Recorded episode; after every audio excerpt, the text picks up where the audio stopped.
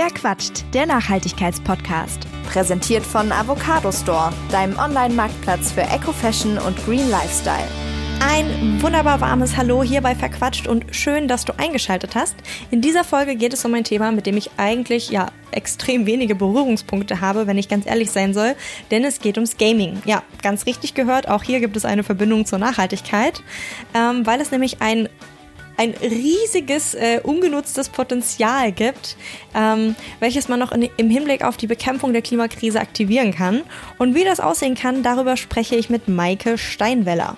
Maike arbeitet bei dem Spieleentwickler Wuga, der, ich sag mal, ganz besondere Spiele produziert. Welche das sind, das verrät sie gleich bei Verquatscht, denn sie kann das auch ehrlich gesagt einfach viel, viel besser erklären als ich, weil ich, wie gesagt, das ist für mich eine absolute Blackbox, was da passiert.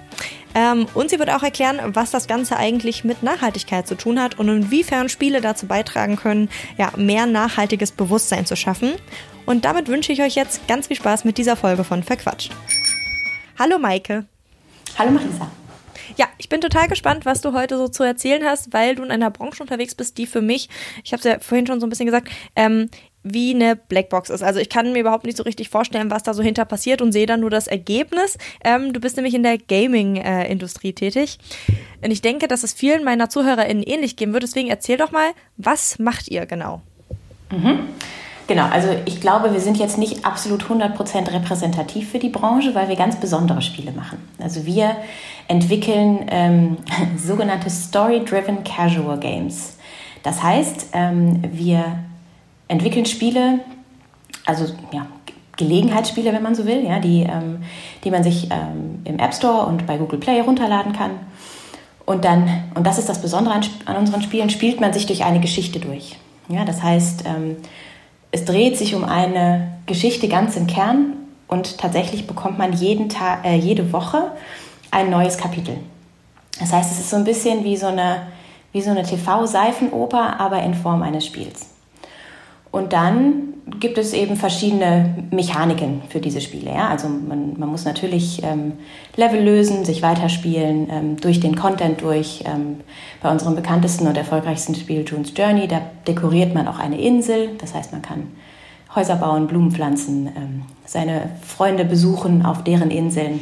Genau. Und ähm, das Besondere an unseren Spielen ist auch, dass ähm, unsere Spielerinnen tatsächlich zu einem sehr, sehr großen Anteil Frauen sind, also weit über 80 Prozent sind Frauen. Und was auch noch besonders ist, dass, ist, dass diese Frauen alle, oder der Großteil ist 45 Jahre und älter. Das heißt, normalerweise, wenn man an Computerspiele denkt, dann denkt man ja so ne, an, an Jungs irgendwie von 18 bis 25, die vor ihrer Konsole sitzen. Und das ist bei uns halt genau das Gegenteil. Also es sind äh, eher ältere Frauen, ähm, die auf ihren Handys und Tablets spielen.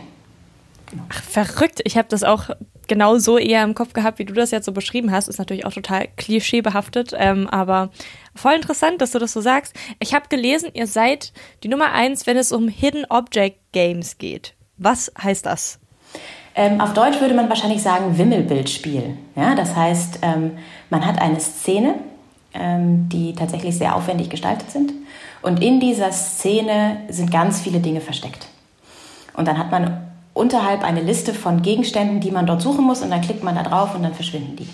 Das heißt, es hat auch so ein bisschen, die Spiele sind so gemacht, dass da verschiedene äh, Motivationen auch befriedigt werden können. Ja? Also es gibt Leute, die spielen das wirklich nur für die Story und spielen sich dann durch die Geschichte durch. Und dann gibt es welche, die mögen auch gerne so ein bisschen die Herausforderung und versuchen dann immer schneller zu sein, wenn sie die Gegenstände finden. Und die Szenen werden natürlich komplizierter. Also am Anfang ähm, kann man das relativ einfach finden. Und je öfter man eine Szene spielt, desto voller wird das Bild. Und desto mehr Gegenstände sind da und desto schwieriger ist es natürlich dann auch, ähm, die Dinge zu finden. Und das sind ja Hidden Object Games. Also im Prinzip ist das unsere sogenannte Core-Mechanik. Das heißt, das ist das, worauf das Spiel aufbaut. Es gibt dann auch beispielsweise Puzzlespiele. Ähm, und in unserem Fall sind es dann eben oft Hidden Object Spiele. Genau voll interessant. Ich stecke wirklich zu wenig einfach in dieser Bubble drin und spiele auch selber zu wenig. Aber ich habe irgendwie so diese, diese Kinderwimmelbücher gerade vor Augen und stelle mir das so ein bisschen als, als Spiel vor einfach. Äh, super interessant.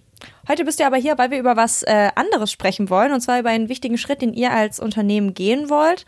Äh, oder besser gesagt, eine, eine Reihe von Schritten ist es ja eigentlich. Es ist nicht nur ein einziger Schritt, äh, denn ihr versucht ja euch besonders nachhaltig aufzustellen. Was heißt das denn in der Gaming-Welt? Ich glaube, das heißt erstmal als Unternehmen nichts anderes als äh, für viele andere Unternehmen. Ja, dass wir uns tatsächlich letztes Jahr angeschaut haben, was ist unser CO2-Fußabdruck ähm, wie können wir den reduzieren und wie können wir das, was wir erstmal ad hoc nicht reduziert bekommen, kompensieren. Und das ist ja erstmal etwas, was viele Unternehmen machen ähm, und wo wir auch so ein bisschen einfach innerhalb der Branche versuchen zu zeigen, es ist gar nicht so kompliziert, wie man erstmal denkt. Ja, also wenn man diese Aufgabe auf den Schreibtisch bekommt und sagt, finde doch mal raus, was ist unser CO2-Fußabdruck, dann denken viele, oh mein Gott, wo fange ich denn da an? Ähm, das heißt, ähm, jetzt, nachdem wir das gemacht haben, versuchen wir auch so ein bisschen einfach offen darüber zu sprechen, wie wir es gemacht haben und was ist ein relativ unkomplizierter Weg dahin. Was aber dann natürlich jetzt in unserem Fall besonders ist, ist, dass wir eine sehr, sehr große Community haben. Ja? Also wir haben äh, Millionen von Spielern auf der ganzen Welt und die können wir natürlich in der Hinsicht auch nutzen. Ja? Dass wir sagen, ähm, wir, also einerseits haben wir gesagt, wir möchten auch zusätzlich zu unseren ähm, Emissionen als Unternehmen möchten wir auch uns angucken, was entsteht an, an, an CO2-Emissionen dadurch, dass Leute unsere Spiele spielen und haben uns dann angeguckt, okay, wie viele Leute sind das? Wie viel spielen durchschnittlich am Tag? Wie oft müssen sie dann entsprechend beispielsweise ihr Handy laden? Ähm, in welchen Ländern sitzen sie? Also was ist da für ein, für ein, ähm, ähm, für ein äh, Strommix? und haben das dann mit, mit einfließen lassen und in unseren CO2-Fußabdruck sozusagen inkludiert. Das heißt, das, ähm, darum kümmern wir uns sozusagen auch. Und dann versuchen wir aber wirklich, wie gesagt, auch unsere, unsere Spieler darüber zu informieren, was wir machen und warum das für uns wichtig ist. Mhm. Genau. Ich habe tatsächlich bei Gaming auch erstmal an irgendwie ja, riesige energieintensive Serverfarmen gedacht und irgendwie auch ja bei der Hardware, die irgendwie Konfliktmaterialien äh, enthält oder ein Fernost gefertigt ist. Das waren so die ersten Probleme, die bei mir so aufgepoppt sind, als ich so dieses äh, Schlagwort gehört habe. Was würdest du denn sagen, wo liegen denn so die größten Probleme in der Gaming-Welt so in Bezug auf Nachhaltigkeit? Ist das tatsächlich der CO2-Fußabdruck oder sind das andere Sachen? Also ich glaube jetzt in unserem Fall, dadurch, dass unsere Spiele ja auf den Smartphones gespielt werden, die es sowieso gibt, ähm, haben wir sicherlich mit der Community den größten Hebel. Ja? Dass wir wirklich sagen, ähm, wir machen das jetzt nicht nur für uns in unserem stillen Kämmerlein und fühlen uns damit gut, sondern dass wir auch wirklich sagen, wir möchten diesen Hebel nutzen. Und beispielsweise nehmen wir dieses Jahr ähm, an einem sogenannten Green Game Jam statt, äh, teil. Das heißt, also ein Game Jam ist etwas, wo sich kleine Teams hinsetzen und innerhalb von relativ kurzer Zeit ähm, überlegen, Prototypen entwickeln. Ja? Also die gibt es auch beispielsweise innerhalb eines Wochenendes, dass man von Freitags bis Sonntags sich in kleinen Teams hinsetzt und ein komplettes Spiel entwickelt. Das ist dann nicht äh, ausgefeilt und nicht, ähm, nicht fertig, aber das ist ein Game Jam. So. Und die UN ähm, veranstaltet einen sogenannten Green Game Jam. Und da geht es tatsächlich darum, dass man sich über einen gewissen Zeitraum, in dem Fall sind es jetzt zwei Monate, von März bis Mai, innerhalb der Firmen, die da mitmachen, überlegt, was können wir innerhalb unserer Spiele für, ähm, für ähm, Aufmerksamkeit erregen, um unseren Spielern ähm, den Klimawandel näher zu bringen, ähm, ihnen vielleicht auch zu sagen, was sie individuell machen können, ähm, Genau, und ich glaube, das ist einfach das, das Wichtigste und der größte Hebel, weil einfach unfassbar viele Menschen Spiele spielen. Also es sind eben nicht nur die, ähm, wie ich vorhin gesagt habe, ne, die, die, die Jungs, sondern es, sind, es ist, geht quer durch die Gesellschaft. Und ähm, ich glaube, das ist einfach der, der wichtigste Punkt. Voll interessant, dass du das ansprichst. Ich habe nämlich mal ein Interview mit einem, äh, ich glaube, Professor für Spieleentwicklung oder sowas gelesen.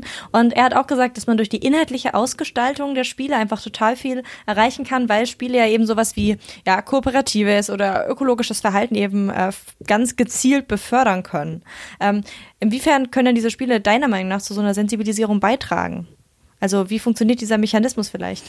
Ach, ganz, unter, ganz unterschiedlich. Also du, du kannst natürlich einerseits sagen, du baust innerhalb der Spiele eine Spendenmechanik beispielsweise ein, ja, dass du sagst, für ähm, Dekorationsgegenstand XY, was weiß ich, ähm, du kannst einen Panda auf deine Insel setzen und für jeden Panda, der sozusagen durch, ähm, innerhalb des Spiels mehr oder weniger gekauft wird, ähm, spenden wir den Erlös an ähm, den World Wildlife Fund.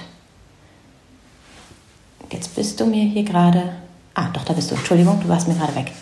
Ähm, äh, oder du, ähm, wie jetzt bei dem, bei dem Green Game Jam der UN, ja, dass, dass wir wirklich hingehen und sagen, ähm, wir erregen einfach Aufmerksamkeit innerhalb der Spiele. Also wir, ähm, keine Ahnung, das sind dann Banner, das sind ähm, kleine Nachrichten. Ähm, das sind aber vielleicht auch einfach wirklich Gegenstände, die man, die man da in den Szenen versteckt oder, oder, oder. Also es gibt unglaublich viele ganz, ganz kreative Möglichkeiten, wie man das machen kann, um einfach diese Millionen von Spielern ähm, zu nutzen.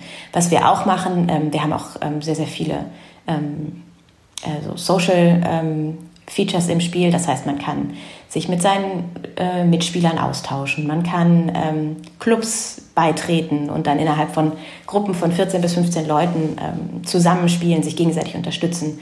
Also das sind riesig viele Möglichkeiten, wie man da Aufmerksamkeit erregen kann. Und gibt es da irgendwie sowas, das ist jetzt echt so eine äh, Out-of-the-Blue-Frage, äh, gibt es da irgendwie sowas wie Theorien zu dem Thema, inwieweit man dieses Verhalten übernimmt oder solche Muster? Das war jetzt irgendwie so mein erster Gedanke bei dem Thema, weil das ist ja total interessant. Ich meine, dadurch könnte, also man hat ja dann total die Macht, sag ich mal, ähm, sozusagen das äh, Verhalten der User zu verändern, oder? Ähm, sicherlich, zumal ja auch also das ist auch etwas Spannendes bei unseren Spielen. Ja, du, du, unsere Spielerinnen würden sich selber niemals als Gamer bezeichnen. Ja, wenn du die fragst, bist du ein Gamer, dann sagen die nein. Und dann fragst du, und ähm, was spielst du denn so? Naja, June's Journey. Und wie oft spielst du das denn? Ach ja, so drei, vier Mal am Tag. So, und dann kommt da am Tag vielleicht eine Stunde zusammen. Ja, ähm, das sind ganz, ganz enge Beziehungen zu dem Spiel und zu der Geschichte und auch zu den Mitspielerinnen. Und ähm, also ich habe jetzt keine Studien parat, aber ähm, gerade auch im letzten Jahr haben ganz, ganz viele unserer Spielerinnen ähm, auch, ja, auch innerhalb der Spiele mit anderen Spielern auf der ganzen Welt sehr enge Kontakte geknüpft. Und ich glaube einfach so soziale Kontakte, das ist, das ist schon auch oft etwas, was, ja, was dann viel mehr bewegen kann, ne, als ähm, dass du sagst, okay, äh, mein Club in Dunes Journey, ähm, wir kümmern uns zusammen darum, dass, was weiß ich, wir was gegen den Klimawandel tun können oder so. Das hat natürlich ein, ein Riesen, eine Riesenwirkung. Das heißt, Computerspiele könnte man auch so im erweiterten Sinne, also ich komme ja so aus der äh, Kommunikations- und Medienwissenschaft, als Erweiterung der sozialen Sphäre, in der einfach irgendwie ja Bewusstseinsbildung, Identitätsbildung stattfindet, wahrscheinlich auch lesen, oder? Absolut, mhm. ja, würde ich schon sagen. Ja. Wie ist denn so grundsätzlich die Stimmung in der Branche? Also spielt Nachhaltigkeit da überhaupt so in der Breite eine Rolle oder seid ihr damit die absoluten, ich sag mal, Paradiesvögel?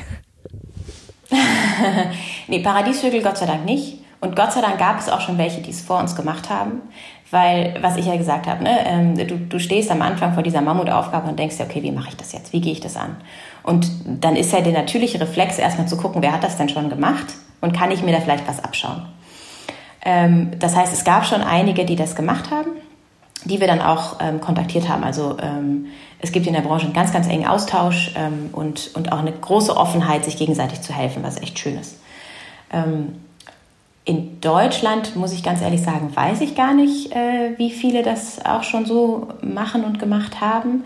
Was wir aber tatsächlich erfahren haben, und das ist total schön zu sehen, ist, wir haben wirklich von Anfang an überall ja, Leute dazu aufgefordert und angeregt, uns zu kontaktieren. Ja, also wenn, wenn, wenn andere Firmen, muss jetzt nicht Gaming-Branche sein, sondern kann, können alle Branchen sein, gesagt haben, okay, ihr wollt vielleicht was auch was machen und ihr wisst nicht genau wie, dann schreibt uns doch eine E-Mail und dann setzen wir uns mal zusammen und erzählen euch, wie wir es angegangen sind. Vielleicht ähm, hilft euch das.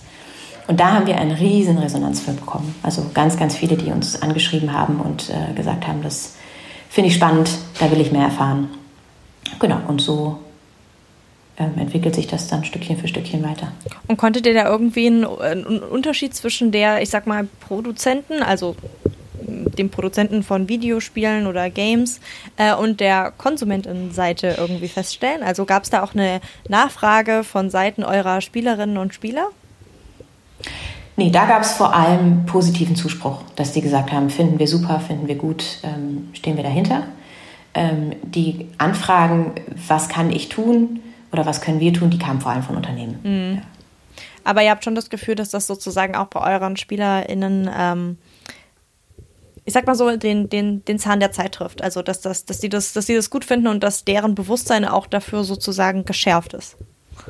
Absolut. Also, unsere Spieler haben auch einen, äh, haben auch einen großen ähm, Diversitätsaspekt. Ja? Also, wir achten sehr darauf, ähm, sehr vielfältige Charaktere zu haben. Alle unsere Spieler haben be beispielsweise auch weibliche, starke Pro Protagonistinnen. Ähm, und wir achten da eben sehr auf ein vielfältiges Bild. Ähm, das heißt, unsere Spielerinnen sind schon sehr für solche Themen sensibilisiert. Ähm, und schätzen es dann natürlich auch, wenn wir, wenn wir dann in, in andere Richtungen sozusagen noch weiter denken. Und da kam einfach ganz viel positiver Zuspruch, ja. Und ich bin sehr gespannt, was die zu, dem, zu den Game Jam-Ergebnissen tatsächlich sagen. Es dauert aber noch ein bisschen, bis sie das sehen werden. Mhm. Das heißt, die sollen dann auch wirklich direkt in die ins Spiel mit integriert werden oder wie, wie wird es dann aussehen? Das ist das Ziel. Genau, das Ziel ist, dass das ins Spiel integriert wird. Ähm, aber da wir ja noch nicht wissen, was es ist, ähm, muss man dann mal gucken, wie es so funktioniert. Na klar. Ich würde gerne noch mal so ein bisschen detaillierter über eure, ich sag mal, Transformation sprechen. Ähm, ihr habt euch dafür ja einen Partner an die Seite geholt. Planetly heißen die, glaube ich. Die haben sich irgendwie vorgenommen, was sehr, sehr groß klingt, ähm, die ganze Geschäftswelt klimaneutral zu machen. Ähm, und ihr schreibt auf eurer Website, dass ihr da so einen Dreiklang angewandt habt. Irgendwie verstehen, reduzieren, ausgleichen. Ne, wir haben jetzt schon viel über dieses Ausgleichen und über das ähm, Verstehen gesprochen, sage ich mal. Ähm, wie macht ihr das mit dem Reduzieren? Weil es ist ja nun mal so, die Gaming-Industrie oder auch, auch die Games, die Geräte, die brauchen Strom, die sind stromintensiv. Wie kann man da noch reduzieren? Genau, also was wir als erstes gemacht haben, ist, dass wir uns das Büro angeschaut haben. Ja, was können wir im Büro machen? Wir können auf, ähm, auf nachhaltige Stromversorgung umstellen, ähm, was einen riesen Impact hat. Ich glaube, es ist aber auch wichtig, viele kleine Dinge zu machen, die man sieht, ja, so, so Quick Wins, die jetzt keinen riesengroßen Einfluss haben, aber die du einfach als Mitarbeiter spürst. Also wir haben beispielsweise, ähm, wir haben früher immer Wasserlieferungen bekommen, ja, ähm, Mineralwasser für alle Mitarbeiter. Ähm, mehrmals die Woche, weil bei 300 Mitarbeitern ist das einiges, was da weggeht. Und wir haben letztes Jahr umgestellt ähm, von Wasserflaschen auf Wasserspender. Das heißt, wir haben jetzt überall im Büro Wasserspender, die äh, Leitungswasser filtern, ähm, da kannst du auch Kohlensäure reinmachen und so. Ähm, ein, riesen, ein Riesenunterschied ähm, gefühlt natürlich. Ähm, oder äh, Glühbirnen ausgetauscht durch LED-Lampen, ähm, solche Sachen. Also wir haben uns wirklich als erstes Mal unser Büro angeschaut. So. Und jetzt ähm, gucken wir uns dieses Jahr als nächstes ähm, solche Dinge an wie äh, Geschäftsreisen. Also wo, wenn das wieder geht, ähm, wo unsere Mitarbeiter da auch einsparen können. Ja? Also dass, ähm, äh, keine Ahnung, man sagt, innerhalb von Deutschland fahren wir ausschließlich mit dem Zug beispielsweise. Ähm, solche Geschichten. Also dass wir wirklich Stück für Stück uns angucken, wo können wir weiter reduzieren. Und dann tatsächlich jedes Jahr neu unseren, unseren Fußabdruck bestimmen, um einfach zu wissen, okay, wo stehen wir jetzt? Ähm, und natürlich dann auch entsprechend uns anschauen, was sind unsere externen Partner, wie können wir da gegebenenfalls ähm, justieren oder, oder zusammenarbeiten, um da weiter zu reduzieren, weil wir natürlich ähm, ja, nicht alles in-house selber produzieren können. Und habt ihr irgendwie sowas wie eine, eine Größenordnung berechnet? Weil ich stelle mir da irgendwie eine, ich nenne es mal, sehr, sehr ausgiebige Excel-Tabelle vor, ähm, wo man das sozusagen alles festhält, weil das sind ja schon unfassbar viele Parameter, die man da irgendwie bedenken muss und die irgendwie einen Einfluss haben. Ähm, habt ihr da auch sowas wie eine Rechnung aufgemacht, wo das Einsparpotenzial liegt, sozusagen? Ähm, also dafür, genau, dafür haben wir ja beispielsweise so einen Partner wie Planetly uns äh, an die Seite geholt, ne? weil das, das sind die Profis. Ähm, dann musst du selber nicht mit einer riesengroßen Excel-Tabelle rumhantieren, sondern dann kannst du eben. Aber die ja trotzdem. Genau. Also die müssen das ja auch irgendwie. Du kannst, genau, du, du trägst ja deine Daten ein und dann siehst du ja die einzelnen Pakete. So. Und dann kannst du dir anschauen, okay, was sind die größten Treiber? Wo haben wir selber ein, wo haben wir selber einen Hebel? Ähm, und was macht auch am meisten Sinn, als erstes anzupacken. Ja, also wenn du, wenn du dir zwar den größten Hebel raussuchst, ähm, aber da aktuell noch relativ wenig bewegen kannst, macht es ja vielleicht nicht so viel Sinn, damit anzufangen, sondern du fängst lieber damit an, wo du wirklich, ähm, wenn es auch vielleicht kleinere, mehrere kleine Schritte sind, wo du einfach mehr bewegen kannst. Und das ist in unserem Fall eben vor allem das Büro und die Geschäftsreisen, ähm, wo wir jetzt aktuell am meisten mhm. machen können.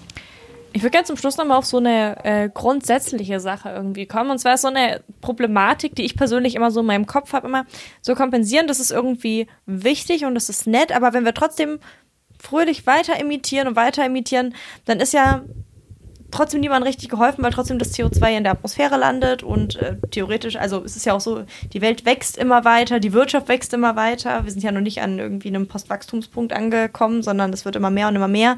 Ähm, das heißt, wir müssen ja schon irgendwie so einen ja, Selbstcheck machen und für jeden äh, Sektor, für jede Branche in Erfahrung bringen. Ähm, wie man wirklich einen Beitrag dazu leisten kann, dass wir diesen Klimawandel stoppen, weil es ist halt so, wir haben halt nicht mehr so viel Zeit, ne? Was denkst du denn, wo liegen da so die größten Potenziale in der Gaming-Branche? Wie kann die ihren, ihren Beitrag am besten dazu leisten? Also ich glaube tatsächlich, ähm, sich erstmal selber anzugucken, was ist denn unser Beitrag hier? Ja, also tatsächlich sich hinzusetzen und einfach mal stumpf seinen CO2-Fußabdruck auszurechnen. Ich glaube, das haben noch nicht so viele gemacht, weil es halt nicht ganz trivial ist. So. Ähm, und dann, ich bin wirklich ein riesengroßer Fan von Zusammenarbeiten. Ja, sich gegenseitig inspirieren, sich gegenseitig Tipps geben, sich, ähm, sich gegenseitig unterstützen, weil das ist, ich glaube, das ist wirklich ein Thema, wo wir alle in die gleiche Richtung marschieren sollten. Ähm, und auch was, das habe ich auch schon gesagt, ähm, einfach einen riesengroßen Hebel durch die Communities haben. Ja, also nicht nur, nicht nur unsere eigene, äh, vor unserer eigenen Tür sozusagen kehren, sondern wirklich auch die Communities nutzen. Ähm, die Millionen von Menschen weltweit, die Computerspiele spielen, ähm, einfach weiter zu sensibilisieren, damit jeder ein kleines bisschen dazu beiträgt. Und ich glaube, das ist der allergrößte Hebel. Super, das sind doch schöne Worte zum Schluss, die auch ein bisschen Hoffnung machen. Ähm, vielleicht hört ja der oder die ein oder andere Mitarbeiterin aus einem anderen Gaming-Unternehmen das und denkt sich, huh, wir machen es mal genauso oder wir nehmen da mal Kontakt auf. Schön wäre es auf jeden Fall. Vielen Dank, Maike, das dass du dir die Zeit genommen hast. Vielen lieben Dank an dich. Dankeschön, dass ich da sein durfte. Du willst nachhaltiger einkaufen, weißt aber nicht wie? Dann schau doch einfach mal bei Avocado Store vorbei. Auf dem grünen Online-Marktplatz gibt es für viele Produkte eine nachhaltigere Alternative. Alle Artikel, die du auf der Website findest, müssen mindestens eins von zehn Nachhaltigkeitskriterien erfüllen. Dazu gehört zum Beispiel eine faire oder schadstoffreduzierte Herstellung sowie die Verwendung recycelter Materialien. Ob Mode, plastiksparende Haushaltswaren oder Wohnaccessoires, Avocado Store hat fast 4000 grüne Marken im Sortiment. Den Link zur Website sowie einen exklusiven Gutscheincode für deinen nächsten Einkauf findest du in den Show Notes. Das war's bei Verquatscht. Mehr Informationen zu den GesprächspartnerInnen findet ihr in der Beschreibung dieser Folge. Falls es euch gefallen hat, würde ich mich sehr freuen, wenn ihr eine Bewertung hinterlasst oder euren Freunden von dem Podcast erzählt und damit hoffentlich bis zum nächsten Mal. Verquatscht, der Nachhaltigkeitspodcast.